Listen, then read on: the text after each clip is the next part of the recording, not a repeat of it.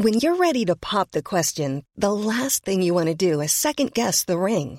At Bluenile.com, you can design a one of a kind ring with the ease and convenience of shopping online. Choose your diamond and setting. When you find the one, you'll get it delivered right to your door. Go to Bluenile.com and use promo code LISTEN to get $50 off your purchase of $500 or more. That's code LISTEN at Bluenile.com for $50 off your purchase. Bluenile.com code LISTEN. Más que arquitectura. Con los inexpertos Javier Alonso y Ángel Sánchez. Conoce todo el mundo de la arquitectura, diseño y construcción en una misma frecuencia. Kies 977 te presenta Más que arquitectura. Comenzamos. Bienvenidos a Más que Arquitectura, tu espacio intangible. Ya estamos en vivo, escúchanos también en Facebook Live. Gracias a KISFM 977 por este espacio. Somos un servidor, el arquitecto Ángel Sánchez. Javier Alonso, ¿cómo estás, man? Bien, bien, Ángel San, gracias. Este, pues ya estamos, vamos a estar hasta las 9 de la noche con temas de arquitectura. Eh, recuerden que ya tenemos el podcast en Spotify y nos pueden seguir en Instagram como hijo Ángel San. Estamos transmitiendo en Facebook. Pueden hacer preguntas, pueden saludar, pueden comentar. Hoy, el día de hoy, la noche de hoy, tenemos a los invitados arquitectos José Carlos Lavalle y Luis Peniche de Lavalle Peniche Arquitectos. Bienvenidos, arquitectos. ¿Qué tal? Muchas gracias. Muchísimas gracias, man. Es un, es un gustazo tenerlos aquí, eh, además de muy buenos arquitectos, colegas, buenos amigos. Eh, qué gusto compartir este espacio con ustedes. Y bueno, eh, algo que platicamos constantemente es el tema de la pasión por el oficio, ¿no? Algo que pues, les reconocemos, ustedes trabajan constantemente, presentan en la chamba. Y bien, eh, para meternos antes de esto y toda la pasión que vamos a, demostrar y desglosar durante el programa, para ustedes, arquitectos eh, Luis y José Carlos, ¿qué es la arquitectura? Pues yo creo que hablando de, la pasión que uno debe sentir en el trabajo, pues es eso, ¿no? Es, creo que es nuestra pasión de entrada, es la forma que conocemos de aportar algo o la herramienta que tenemos para aportar algo a la sociedad es el oficio que elegimos para dedicarnos al resto de nuestras vidas y creo que es una de las carreras más bonitas que existen. Entonces, yo creo que para mí eso es la arquitectura. Buenísimo. Por esa definición nos quedamos, ¿no? Eh, va, por un tema del sentimiento, ¿no? Y, qué bien que todo este sentimiento se junte con la parte técnica que representa la arquitectura y que, bueno, se plasme eh, en la chamba. Ahora, ¿qué tipo de arquitectura creen que tenemos en Yucatán? Tenemos una mezcla de situaciones, ¿no? Tenemos muchas tendencias. Eh, ¿Qué panorama podemos ver ahorita en nuestra ciudad y en nuestro estado, José Carlos? Pues digo, yo creo que, en general la, arquitectura en Yucatán está pasando por un buen momento, ¿no? Eh, sí. Estamos representando de manera muy digna la arquitectura yucateca en el resto del país. Eh, se están haciendo cosas buenas, hay buenos arquitectos, buenas escuelas, y yo creo que se debe en gran parte a, a esta escuela que hemos nosotros aprendido de nuestros maestros, ¿no? Grandes arquitectos que, que digo, mencionaría, pero tardaría muy, mucho tiempo mencionándolos a todos. Claro. Eh, pero es un poquito esto que, que, digo, siempre lo mencionamos, nos gusta mucho mencionarlo porque creo que al igual que otras ciudades del país, no muchas, pocas, tenemos una buena escuela de, de arquitectura, correcto. Eh, es algo de, los que, de lo que nos gusta jactarnos, ¿no? En, Yucatán hay buena arquitectura, pero si pudiéramos encontrar las influencias que han hecho de esta buena arquitectura, ¿no? En corrientes artísticas, corrientes arquitectónicas del mundo o momentos históricos, ¿cuáles serían estas situaciones que dan un poco esta identidad de la arquitectura en Yucatán? Creo que, creo que en general la arquitectura yucateca tiene, eh, está a la vanguardia, siempre ha estado a la vanguardia. Hace unos, unas semanas, unos meses, estuvimos platicando con el arquitecto Quijano y, él hablaba precisamente que, que, la arquitectura, hablamos aquí en Yucatán, siempre está a la vanguardia desde hace muchísimos años. ¿no? Eh, si en su momento eh, en, el DF se estaban generando ciertas casas con una tendencia de diseño global, aquí tenemos la colonia México, la colonia Alemán, ciertos casos que de alguna forma responden precisamente a, lo global en el diseño arquitectónico. Pero creo que siempre hemos tenido esas características típicas de Yucatán, creo que siempre hemos de los materiales. La arquitectura aquí, pues de entrada, necesita brisa y necesita sombra, ¿no? O sea, necesita tener terrazas, necesita ser abierta, necesita estar bien ventilada. Y eso creo que de alguna forma hace que si entendemos bien el lugar y el sitio, la arquitectura yucateca tenga cierta semejanza en ese punto. Si bien es cierto igual, creo que hay mucha tendencia ahorita a, a tomar lo inmediato del Pinterest o de las redes sociales y, ponerlo textualmente en, nuestras obras. Estas modas, ¿no? Que vemos en todos lados. Que, son pasajeras al final del día y que van a ir cambiando, pero, yo creo que hay, buenos ejemplos de arquitectura que entiende muy bien el sitio y que entiende muy bien el usuario. Correcto. Ahora, eh, ¿cómo podemos encontrar la arquitectura maya, la arquitectura colonial y eh, la de las haciendas en lo que hacemos hoy en día? Yo creo que es un poquito lo que comenta Luis hace rato, ¿no? Es eh, analizarlo bien, entender bien, por ejemplo, cómo las haciendas ponían estos techos altos buscando un poquito que el calor, que el, calor suba, buscar la brisa, eh, pensar cómo las haciendas, por ejemplo, ponían las circulaciones al sur, las áreas habitables al norte, buscando que en el norte, como bien sabemos, es donde tenemos luz pero no tenemos sol en, gran parte del año. Y es entender un poquito eso, ¿no? La, arquitectura, la famosa casa maya, ¿no? Entender cómo vivían las personas, eh, cómo cocinaban, cómo comían, dónde dormían, eh, entender qué materiales tenían a la mano, ¿no? Es un poquito lo que seguir con, con ese, ese conocimiento que, que, ya aprendimos antes y trasladarlo el día de hoy. No, no tenemos, yo creo que como comentaba Luis, agarrar eh, esta foto ¿no? de, de, Facebook, de, Pinterest y estas redes sociales que nos bombardean diarios con imágenes, imágenes, imágenes, imágenes, sino que creo que tenemos que tener la capacidad de analizar ¿no? y entender dónde estamos parados, dónde estamos situados, nuestro clima, nuestro contexto inmediato, el, el, los tiempos políticos, los tiempos económicos, digo, todo influye a hacer la arquitectura como lo estamos haciendo el día de hoy, 2019 Mérida. Claro, de alguna manera hay que ser muy observadores como como arquitectos, ¿no? Eh, ¿qué, ¿qué, consideran ustedes? Hablas, Luis, de una arquitectura yucateca que siempre ha estado a la vanguardia y tiene ejemplos de, de tendencias eh, de arquitectura internacional, eh, pero ¿qué hace que la, la arquitectura yucateca sea tal? O sea, que sea yucateca, ¿qué elementos debe tener o qué elementos no debe tener para que la podamos considerar de la región? Yo creo que, digo, de, de entrada, hace muchos, o más bien hoy está de moda hablar de los tipos de arquitectura que existen, ¿no? La arquitectura social, la arquitectura participativa, la arquitectura sustentable.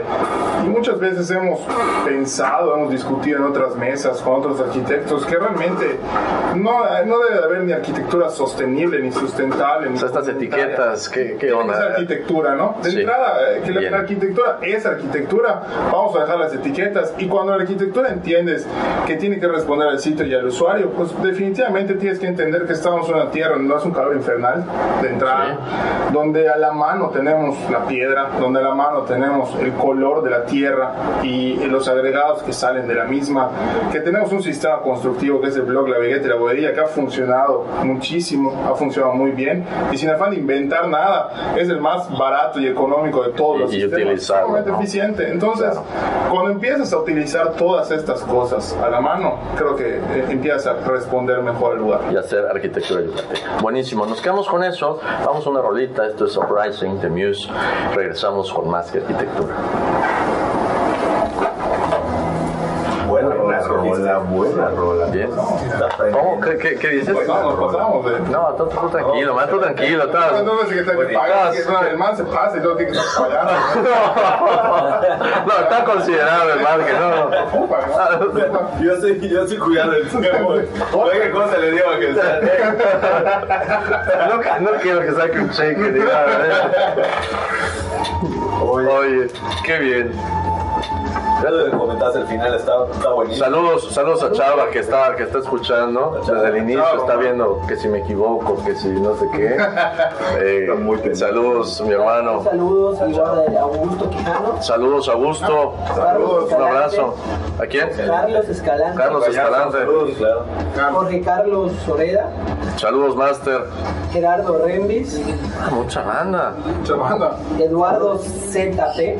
Hola, Eduardo, pues saludos. Mario Peniche López. Mario, saludos. Todos los maestros de la Ah, Exacto. Ahí está, ahí está todo, Ahí está todo, toda la banda. arquitectura. Ava Benice. Ava, Venice, José Luis Pérez Grimaldo. el Inge. Inge. Ah, ya, él, él escucha en, en la Ciudad de México todos los miércoles el programa, va en el tráfico, pone su celular y escucha siempre el programa. ¿eh? Así que Saludos al un saludo, un saludo muy especial Igual para Rafa Gea Rafa Gómez. Y para Carlos Peniche. Saludos al Penichón. Bien. Saludos a todos. Toda la escuela de arquitectura. Ahí están los maestros de la que estábamos hablando. No. Bien. Te estás inspirando, man. Sí, no, esto que contar, man. No, no, no, no, tú. Yo ahorita sigo y se le llega la cuenta, man. Cuidado, no pasa nada. No, fíjate que este que yo creo que eh, eh, esto que comentas definitivamente es, es un hecho de que al responder a, a todo lo que a todo el contexto y a todas las situaciones que nos rodean pues entonces nos volvemos parte de ¿no? Aunque la realidad es que en sistemas constructivos y o en materiales hemos ido avanzando ¿sí? se han perdido materiales que creo que es un punto que ahorita vamos a de regreso al corte al corte este al programa vamos a ir tocando los materiales se han modificado un poco eh, la respuesta natural no por ejemplo el tipo de muro, ¿no? El tipo de muro que se hacía aquí era un sistema constructivo que era el que tenía a la mano definitivamente, pero ese grosor de muro, ese sistema constructivo es muy desacabado del muro, también respondía a algo que hoy día el muro que utilizamos hoy no responde realmente a la zona, ¿no? Pero sirve como muro y es eficiente económicamente, que bien este, estamos completamente de acuerdo ahí, ¿no? Que no, no, no, no deben estar peleadas las cosas, ¿no?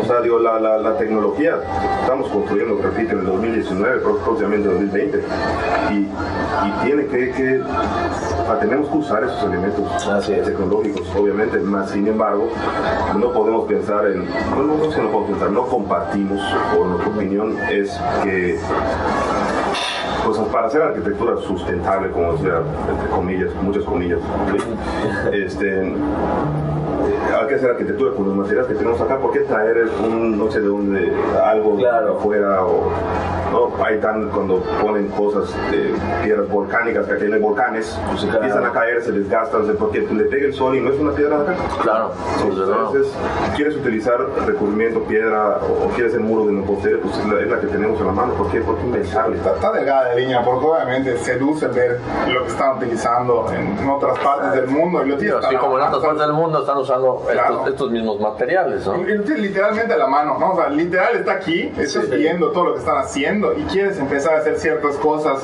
este, aquí, en, aquí en Yucatán y El, el otro día me enteré que están llevando chucum a a Dubai.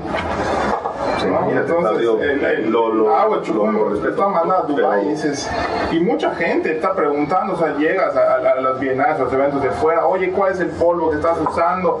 Y en su momento yo recuerdo cuando salíamos de la universidad, la onda era usar el concreto, eh, concreto pero con, con tinte un poquito más negro para que parezca de la Ciudad de México. Ah. Luego se le da la vuelta y se empiezan a utilizar y decir, bueno, pues Luego aquí más tenemos claros, el color claro. de aquí, Claro, o sea, y lo, lo de la claro. tierra, entonces, ¿por qué no utilizar esto? Y ahorita se lo quieren llevar para otras partes, ¿no? Y eso es lo que pasa con, Sí. sí, entender que hay cosas que se están haciendo en otras partes del mundo que podemos implementar acá, pero pues funcionan primero, y si no funcionan, pues no, se ven muy bonitos ahí, pero aquí no, ah, Claro. de tal manera, ah, Claro. pero está difícil, ¿no? Está, está difícil luchar contra, Contra las tendencias, ¿no? Lo que estás Y viendo está luego bonito esto. Llega el cliente con una foto de una casa en, que ni siquiera sabe en qué parte del mundo es. y posiblemente Que, que así la quiere. O posiblemente, exactamente. Entonces, y te dice algo así. y le dice no esto hay que no es Como decía Solano Benítez, es, es el, el sistema constructivo más poderoso de este siglo, el render. Todo se puede hacer, Todo o se sea, puede. ves Todo vuela. ves todo construido y lo ves real y tú dices, no, claro que se puede, y Desde luego.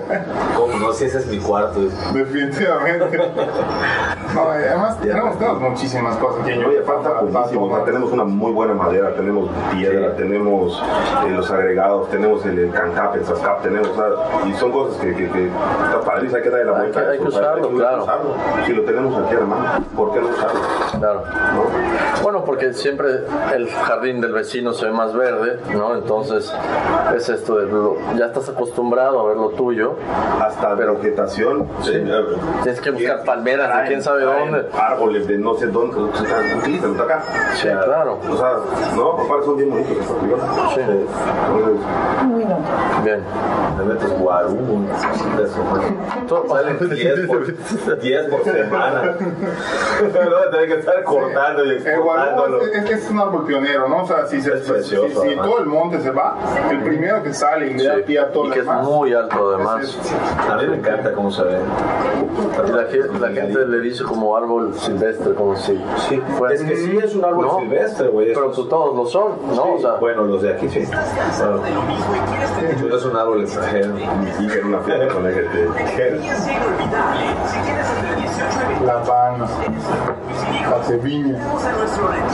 oye, todo esto que estás anotando lo, lo vas a, Sí, estaba ya a exponer más. No me gustaría que te quedes con toda esa No, no, no, tremenda lo nota sin, compartirlo a, la gente. De, de artistas. Bien. Vamos.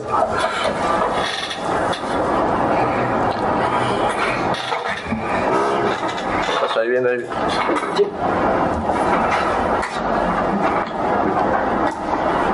Estamos de vuelta en Más que Arquitectura. Para los que nos acaban de sintonizar, estamos con José Carlos Lavalle y Luis Peniche de Lavalle Peniche Arquitectos. Y bien, eh, arquitectos, estábamos hablando durante el corte y antes de salir, estas texturas y materiales que responden a las condiciones de nuestra región. Hablabas, Luis, de, de piedra, de, de Sascab, de Cancab, tú también, José Carlos. Eh, todas estas, si las ponemos en, en una obra arquitectónica, ya sea una casa o cualquier tipo de edificio, dan una identidad o asemejan una identidad de, la región. ¿Cuál es la diferencia entre esto? O sea, ¿es dar el gatazo o, o realmente generar una identidad en un proyecto? Pues realmente, yo, yo, yo creo que si tú agarras textualmente las cosas y las aplicas como receta, y si tú utilizas y agarras un murito de, de, de chucum, un murito de cancap, un murito de piedra y una celosía eh, de block y la pones, o sea, la receta vas a decir, bueno, es que se parece a lo que está eh, sucediendo en Yucatán y lo que se está viendo como arquitectura Claro. eh, de la región. Yo, yo creo, y habría que platicarlo muy bien, ¿no? Pero creo que la arquitectura yucateca o la arquitectura en general va mucho más allá, o la identidad va mucho más allá de los materiales. Sí. Creo que la identidad de entrada la hacemos eh, nosotros en cómo vivimos. Los yucatecos vivimos, creo que los yucatecos en general somos anfitriones. Sí. Los yucatecos recibimos a la gente en la casa, utilizamos mucho las terrazas, los espacios públicos, eh, utilizamos, Comemos bien. eh, perdón Comemos bien. comemos bien, Sí, claro. bebemos bien. Entonces, yo creo que eso se refleja en la parte social de una casa, se refleja en, las, en la manera en la que interactuamos dentro de ella, el calor, la brisa, la sombra, los claros amplios, los colores claros para que rebote la luz.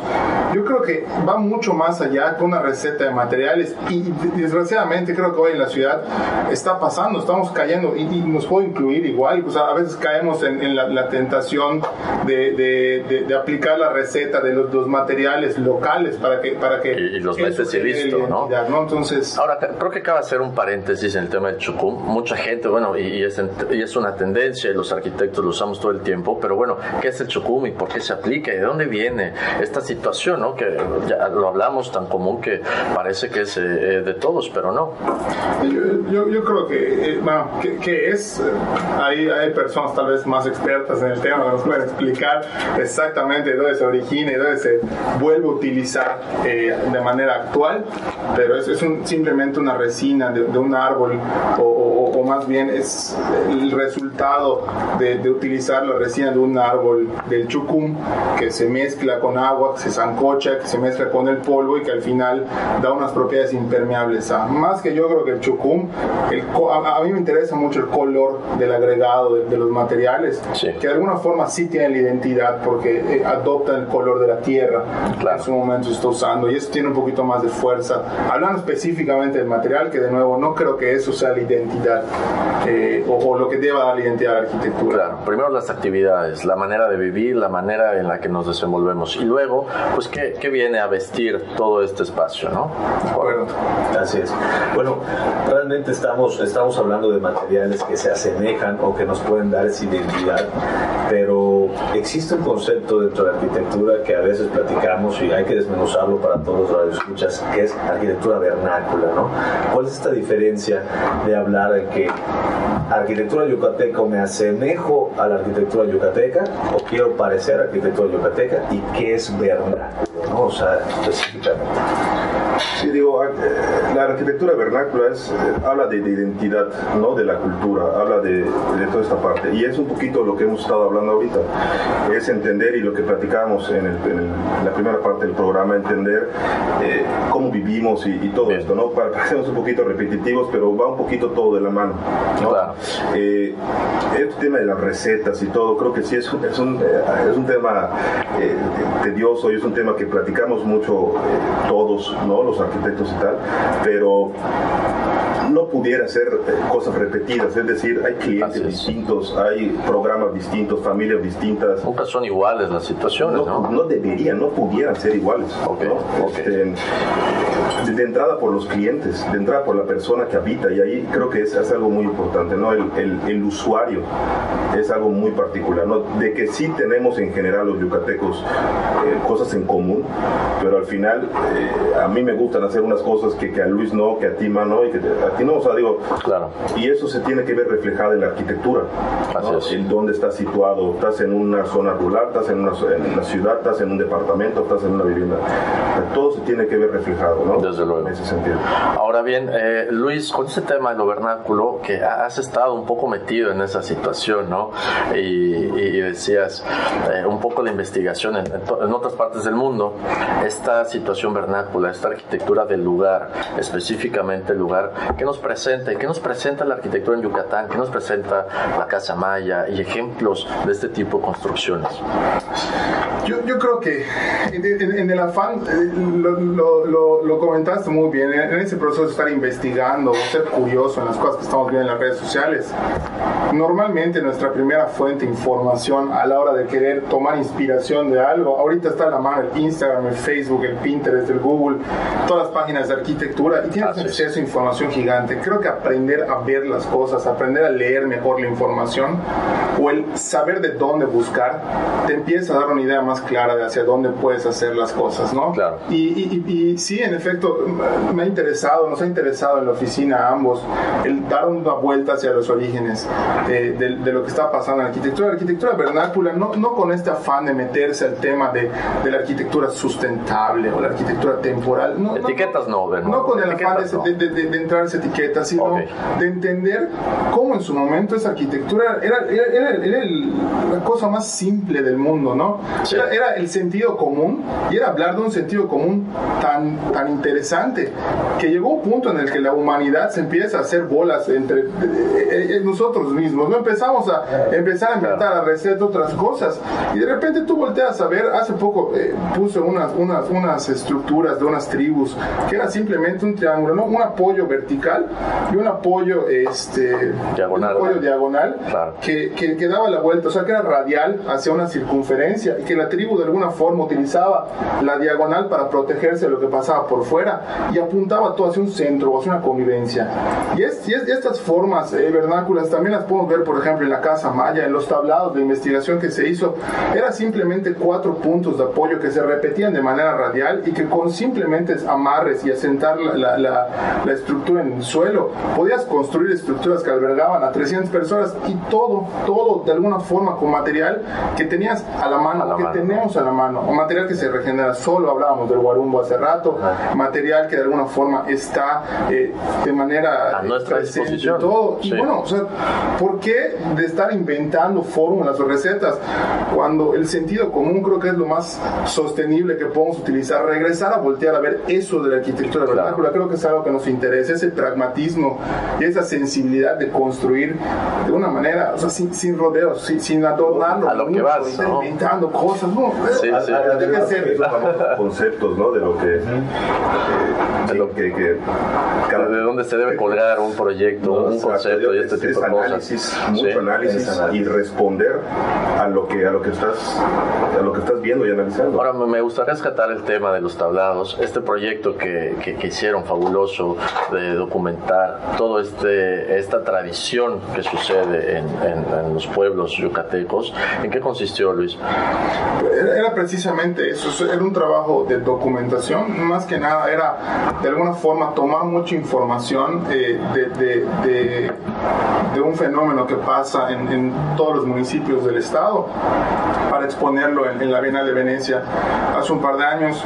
Eh, ¿Qué son los tablados? Eh, decía ahí por allá, no, recuerdo, en, algún punto lo leímos, pero que era eh, el gran reflejo de la arquitectura maya viva hoy en día, de la arquitectura maya hablando de espacio público. Buenísimo. Y, es algo muy, muy interesante. Es, es, una esa sí es una arquitectura participativa y social que nace de la misma gente, de la misma gente del pueblo, de la misma organización de la gente y precisamente de, de, armar eh, una estructura increíble en, en literal pues días, y un día, literal, una fiesta y cuando regresas ya está lista. Cuentan por allá. Bien. Te vas a la fiesta y regresas y ya, ya se desarmó esa estructura. cuentan. Correcto, cuentan, porque no, ¿participaste en la fiesta o...? No, no, no, yo, yo estaba yo grabando y, narrando. Documentando, documentando, bien, me, me, imagino. Ahora, esta situación en la que muchas veces los arquitectos nos encontramos eh, platicando, ¿no? De, de, la arquitectura y a veces la luz, la sombra, ¿no? Y este romanticismo y entre comillas, dobles comillas, la, la parte poética la arquitectura, ¿qué, ¿qué, es esto, no? ¿Es, ¿Es humo, es paja o, vale la pena ponerlo sobre la mesa? Cada quien, ¿no? Eh, nosotros lo...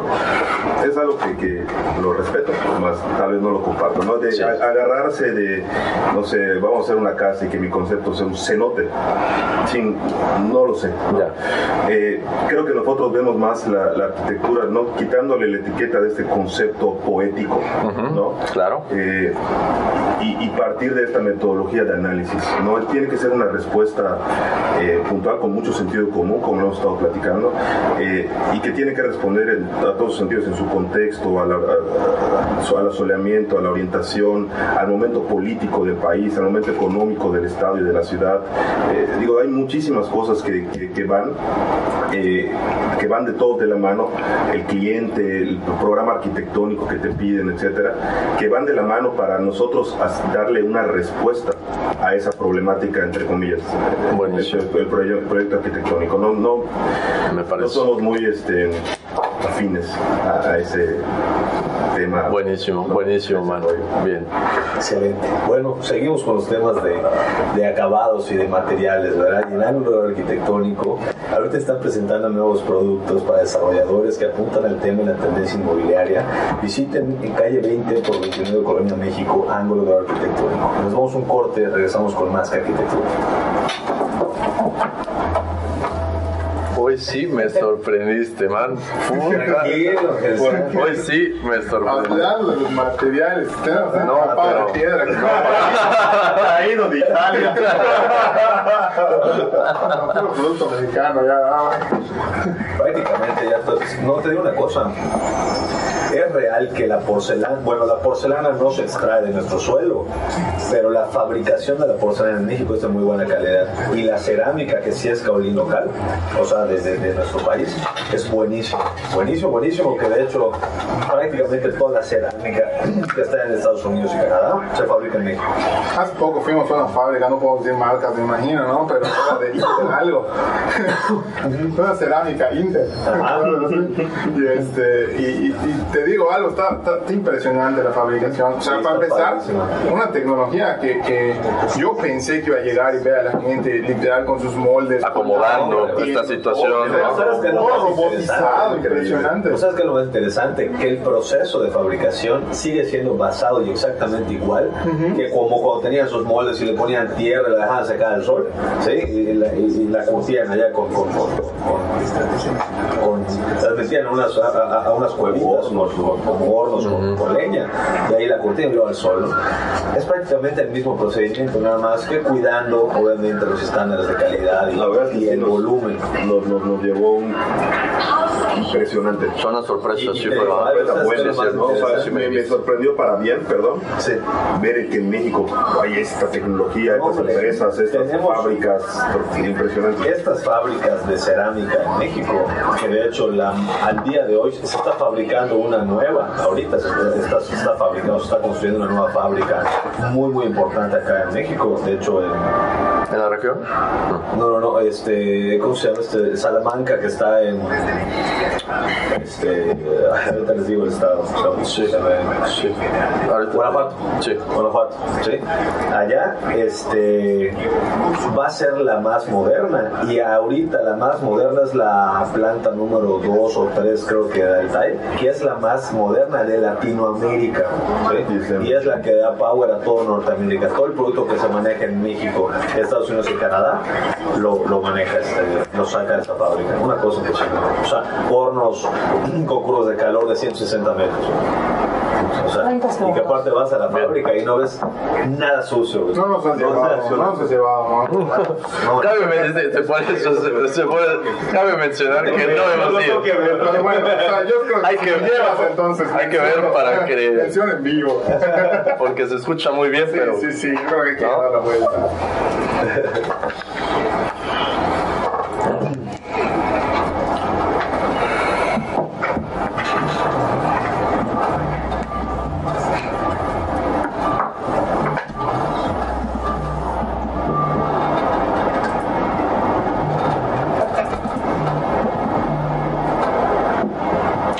Vuelta en Más que Arquitectura, para los que nos van sintonizando en este bloque del programa, con José Carlos Lavalle, Luis Peniche, de Lavalle Peniche Arquitectos, eh, retomando el tema, ¿no? Y cambiando un poquito más hacia qué está pasando en la ciudad, hay que entender, bueno, eh, eh, nos encontramos en un momento en Mérida y en Yucatán en la que es una ciudad de, privadas, de, lotes de venta, de chiquilotes, de macrolotes, muchas oportunidades por todos lados, ¿no? Y desarrollos que algunos no aportan a, la ciudad, ¿no? Y la infraestructura o la manera en la que se instalan en su entorno, pues generan eh, eh, diferentes condicionantes sociales que pues, no arman comunidad, ¿no? Eh, ¿Cuál debe ser el rol del arquitecto frente a esta situación? Yo creo que hay que preguntarnos en qué ciudad queremos vivir, ¿no? nuestra condición geográfica en Mérida nos hace que, que no, no, no, no, tenemos barreras físicas, entonces, eh, o geográficas, no hay río, no hay montañas, entonces digo, nos podemos extender a donde queramos, ¿no? Sí. Y muchas, muchas veces no nos damos cuenta, porque no lo vemos, no lo sabemos, lo que está pasando en otras partes de nuestra ciudad, ni, ni siquiera en otras partes del país, ¿no? Claro. Entonces, primero informarnos para empezar y saber qué es lo que está pasando, ¿no? Y, y preguntarnos si queremos nosotros que nuestros hijos caminen por unas calles de bardas, ¿no? Donde no hay vida, donde hay puros coches, no hay banquetas amplias, no hay árboles. O quisiéramos vivir en una ciudad donde haya espacios públicos, donde haya gente caminando, donde hayan árboles, donde se pueda transitar, donde el, donde el transporte público pase, con la escuela cerca, con el comercio cerca, con el hospital cerca.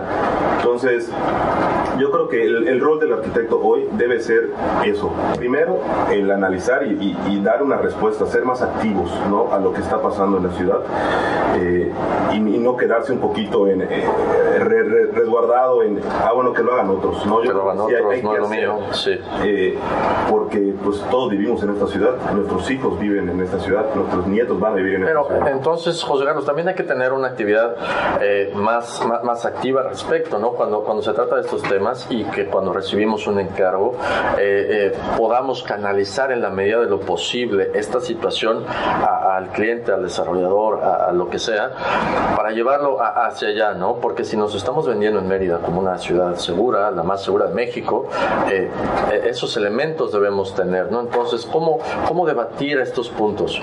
Pues yo, yo creo que no, ni siquiera hay que debatir tanto, ¿no? Eh, muchas veces el, el, el desarrollador o, el, o, eh, o, la, persona que, que, hace el encargo del, del, proyecto, sea el que sea, no lo sabe y, es, y, regresa un poquito a lo mismo, ¿no? Y, es preguntarle dónde quieres vivir o dónde quieren que, que, estas personas vivan, en esto o el otro.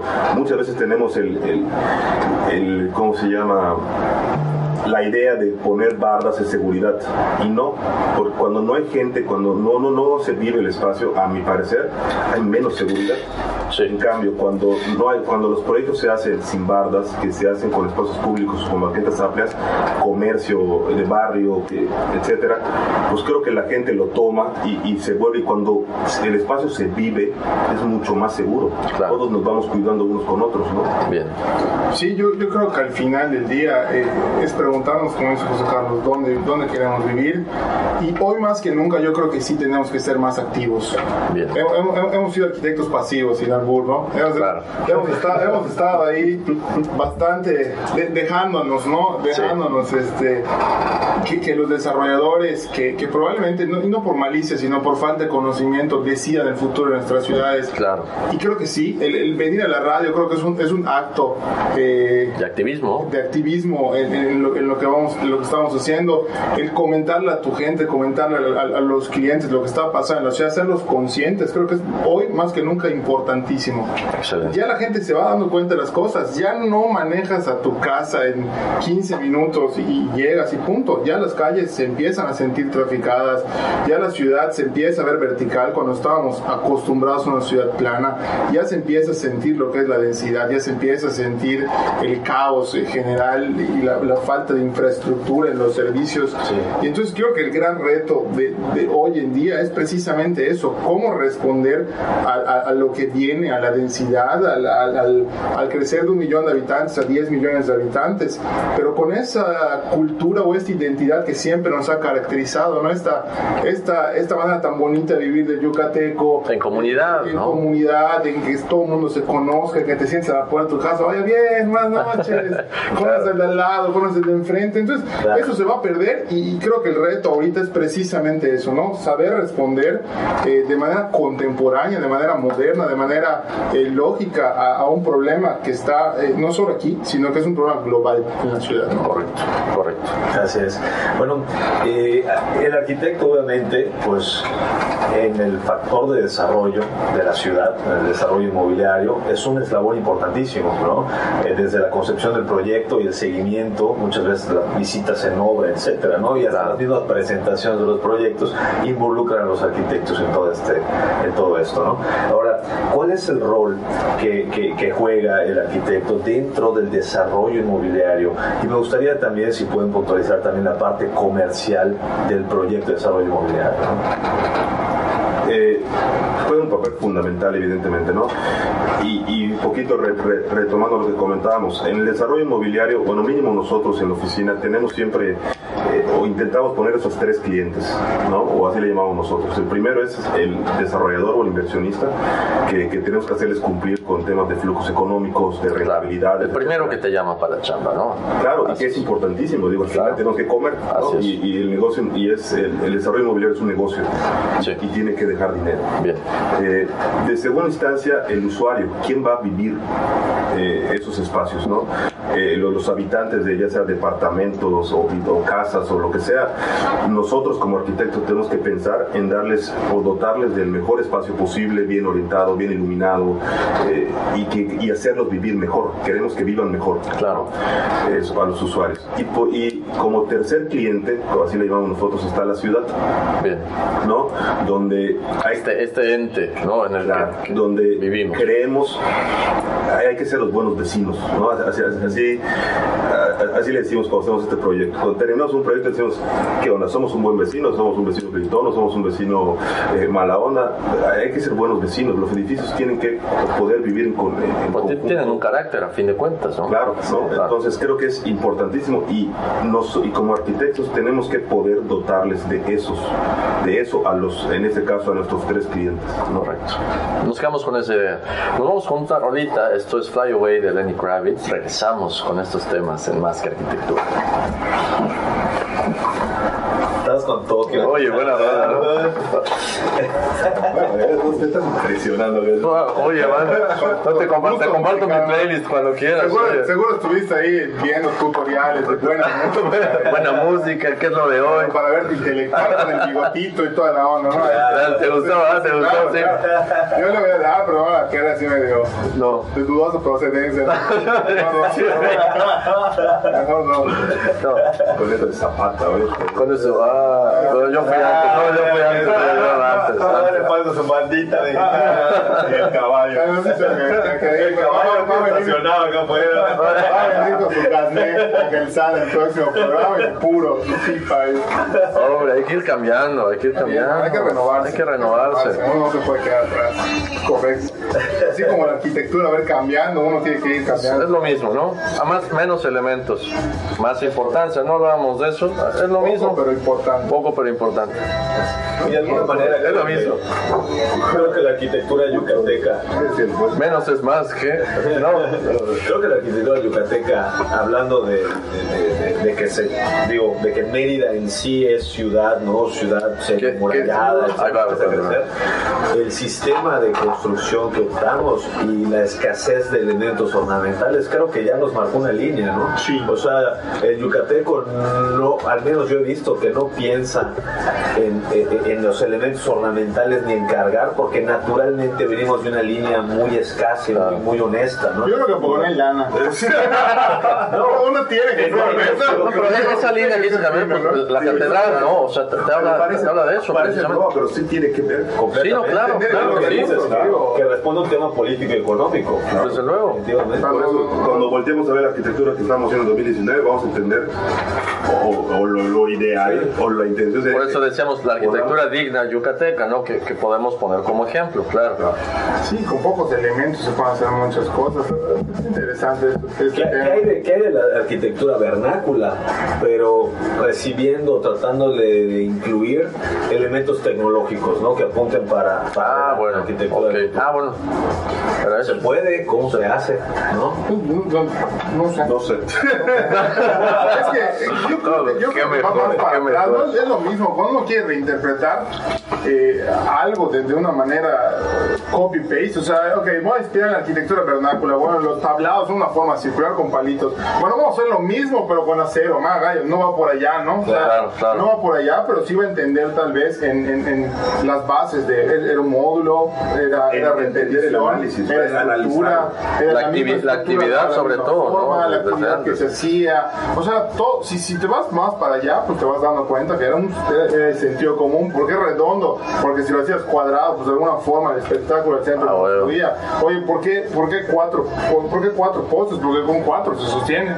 ¿Para qué quieres cinco? Porque tres se caen, entonces va. O sea, a ver, ponlo.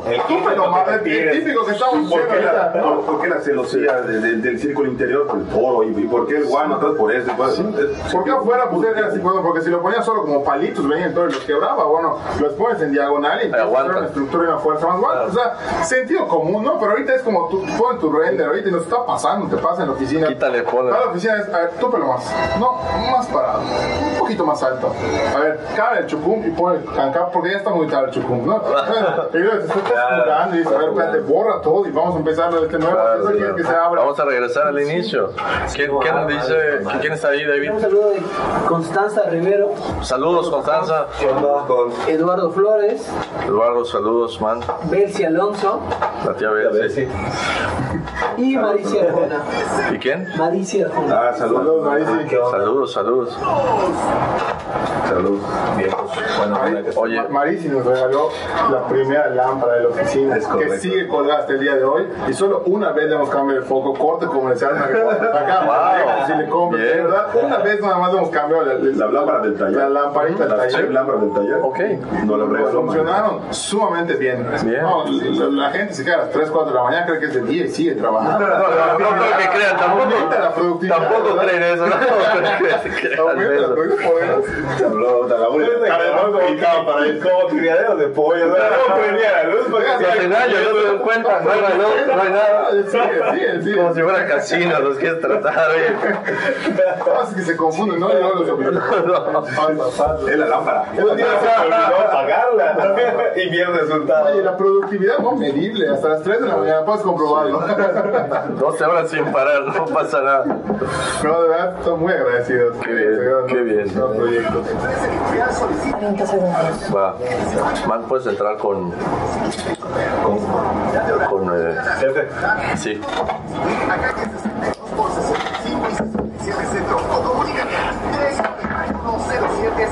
¿Cuántos bloques faltan? Ya.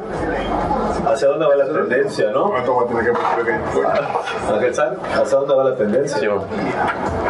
Yucatán, Sí. Sí, el que, el que nos faltó. al último del bloque.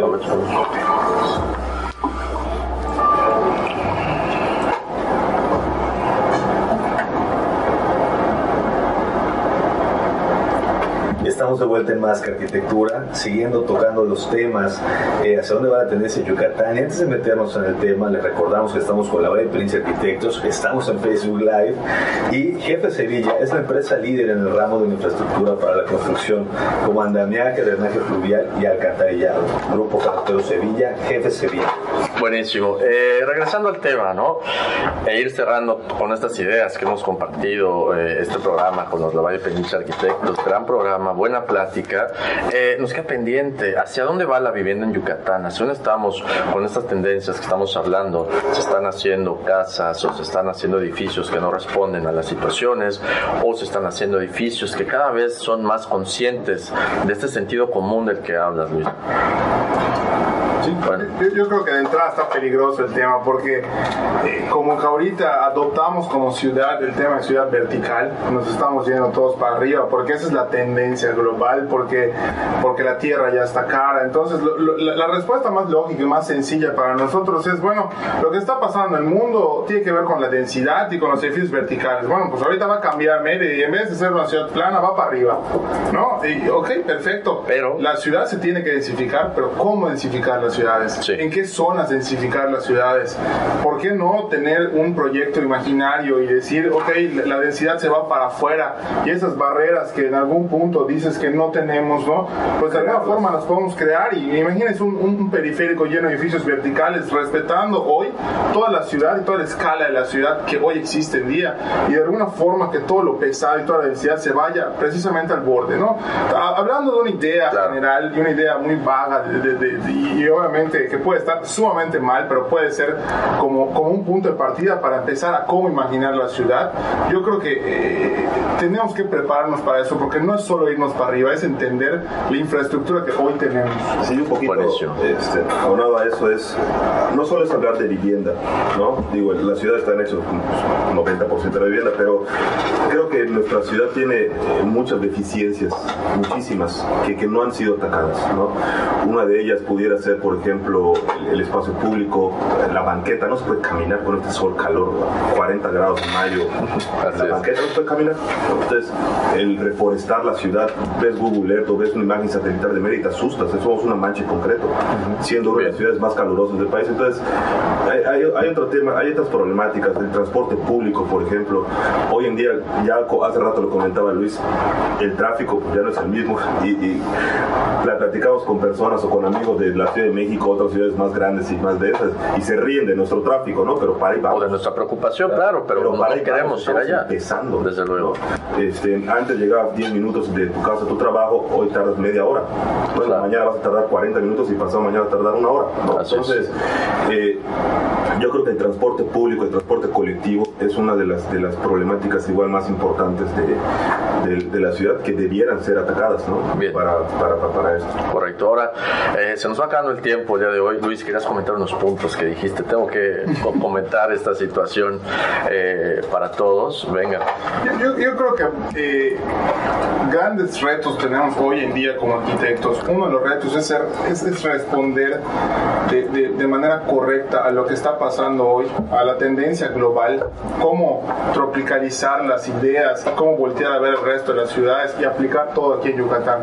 Eh, hace rato y entre las, las, investigaciones que hemos estado haciendo, las cosas que hemos eh, ido eh, investigando hoy en día en la oficina, te empiezas a tomar, empiezas a fijarte de movimientos artísticos que suceden en algún momento. En, algún momento igual hubo este movimiento de los grandes muralistas de México, Tamayo, Siqueiros, Rivera, y de alguna forma hay, hay, alguien que resalta mucho, ¿no? Que, que, que, es, que es Rufino Tamayo, que sale de la ciudad, sale del, del país, okay. va para afuera, entiende las cosas, estudia la problemática y cuando regresa de alguna forma empieza a responder en esa misma tendencia. Es, sigue siendo de los tres grandes pintores de la ciudad, pero de alguna forma rompe con, con, el, con el, de alguna forma, el realismo, se aleja de él. Y, y, sin embargo, tú ves a Tamayo, ves, puedes reconocer una pintura 100% mexicana, una, una pintura que habla precisamente de, de, de, la identidad, pero de una manera contemporánea, de una manera diferente Correcto. a lo que todo el mundo estaba haciendo en ese momento, porque creían que era la tendencia y porque creían que era lo correcto. Aprender de esto. Entonces, ¿no? imagínate nosotros poder darle la vuelta a las cosas y poder separarse de eso y responder de una manera original, contemporánea y mexicana,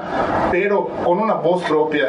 Eso apasiona, ¿no? Eso te empieza a decir, bueno, ¿por claro, dónde va? Desde pero, luego, desde luego. Pero hay que ver cómo. Ahora, muy buena, muy buen punto, Luis. Ahora, eh, ¿por dónde van las cosas? Es, es parte de, de, esta idea y de esta conclusión. ¿Hacia dónde va la Valle Penincha Arquitectos también? ¿no? No, no solo en este 2020, que ya, ya, ya casi llega, pero también eh, en los próximos años. Pues hablando de esta preocupación por nuestra ciudad, para ¿qué viene para ahorita es ocuparnos? ¿no? Lo hemos estado haciendo. Eh, hemos estado, o creemos que estamos mucho más conscientes de lo que está pasando. ¿Y, y ¿qué, ¿qué, viene para la Valle Peniche? Pues tratar de hacer bien las cosas, seguir aprendiendo y, y, activar, o sea, ser más activos, mucho más activos de lo que tal vez hoy pudiéramos ser, eh, ser mucho más activos y, y, ocuparnos de las problemáticas que están pasando en nuestra trinchera. Tampoco podemos o, o hacer de todo, ¿no? Es enfocarnos a algo y, y tratar de, de aportar, como decía Luis, hoy en día la arquitectura para nosotros es una herramienta que, que, nosotros la tomamos para aportar a la sociedad, en donde nosotros, nuestros hijos y nosotros queremos vivir mejor. Buenísimo. Digo, parte de esto también es la docencia, ¿no? La que han estado involucrados ya eh, un año, tienen en, involucrados en la docencia. ¿Qué les ha dejado? Pues un ingreso extra y mucha satisfacción personal, de verdad. Como bien dices, esa pasión sí la sentimos todos los días. Lo que viene el próximo año de entrada, hemos estado platicando y trabajando las cosas con, con dos grandes amigos, Diego y Ale, que si nos escuchan mandamos saludos, pero claro, saludos. el próximo año viene, viene igual, ya 10 años de la oficina, aprovecha el comercial. Bien, cumplido 10 años. ¿Y, y, qué, qué, qué, viene para nosotros? Hemos hecho una pausa eh, en, en, estos, en estas fechas, voltear a ver el trabajo que tenemos y, y, todo lo que ha pasado, y yo creo que la Valle dijo algo importante, que es precisamente lo que estamos trabajando, es ocuparnos más de las cosas, eh, participar muchísimo más en la docencia y abrir ahí tres pilares distintos que los exploramos, pero los exploramos poco. Primero, seguir haciendo lo que nos gusta, que es hacer arquitectura. Eh, segundo, ocuparnos más de los asuntos, ser más activos en lo que pasa en los desarrollos inmobiliarios. Y ahí viene hay una empresa con otros socios que estamos desarrollando, que, que, que, que tiene nuevas ideas de, de, cómo de alguna forma impactar con, con negocios inmobiliarios, pero de una, una cara hacia, hacia, hacia ese frente. Y por otra parte, seguir haciendo eh, eh, experimentos, seguir investigando. investigando, seguir siendo curiosos, seguir preguntándonos cómo hacer las cosas, investigando cómo hacerlas mejor, adoptando tendencias globales pero con situaciones locales. Claro. Y precisamente en eso estamos trabajando. Yo creo que vamos a estar mucho más activos a partir del próximo año, más de lo que hemos reconocido, con más pasión todavía, para de alguna forma poder eh, pues, hacer lo que nos toca en la ciudad, es nuestra responsabilidad y no queda de otra. A darle, ¿no? Buenísimo, La Valle Peniche Arquitectos. Muchísimas gracias eh, por su tiempo. ha sido una plática eh, muy buena, muy rica para disfrutar. ¿Qué opinas, man? Así es, Ángel San. Excelente todos los comentarios y bueno, se avecinan cosas muy interesantes para la Valle Peniche. Gracias. Aprovechen, por favor, bueno, lo tenemos allá en, en línea en Facebook, pero si pueden dar algún correo, algún teléfono de contacto para su oficina. El correo es contacto arroba lavallepiniche.com, página internet que estamos en eso, es otra meta del 2020. Bien, bien. lavallepiniche.com y el teléfono es 9993 31 16. Perfecto. Excelente. Y bien, pues yo creo que ya nos vamos a hacer el programa, ¿no, Gelsan? Eh, somos un medio de difusión para empresas del ramo de la construcción, arte y diseño, somos más que arquitectura, participa con nosotros y nos puedes escribir a comunicación arroba más arquitectura.net. Buenísimo, gracias a los patrocinadores, gracias a David aquí en las redes sociales, a Betty hoy que nos acompaña en cabina, a los patrocinadores de nuevo y bueno, ustedes arquitectos por su visita. Nos vemos pronto y nos vemos hasta la próxima con más que arquitectura. Gracias.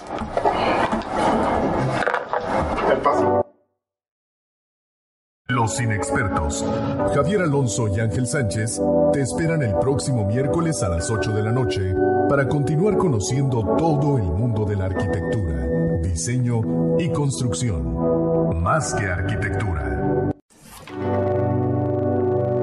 Los inexpertos, Javier Alonso y Ángel Sánchez, te esperan el próximo miércoles a las 8 de la noche para continuar conociendo todo el mundo de la arquitectura diseño y construcción. Más que arquitectura. Solo por Kiss 977.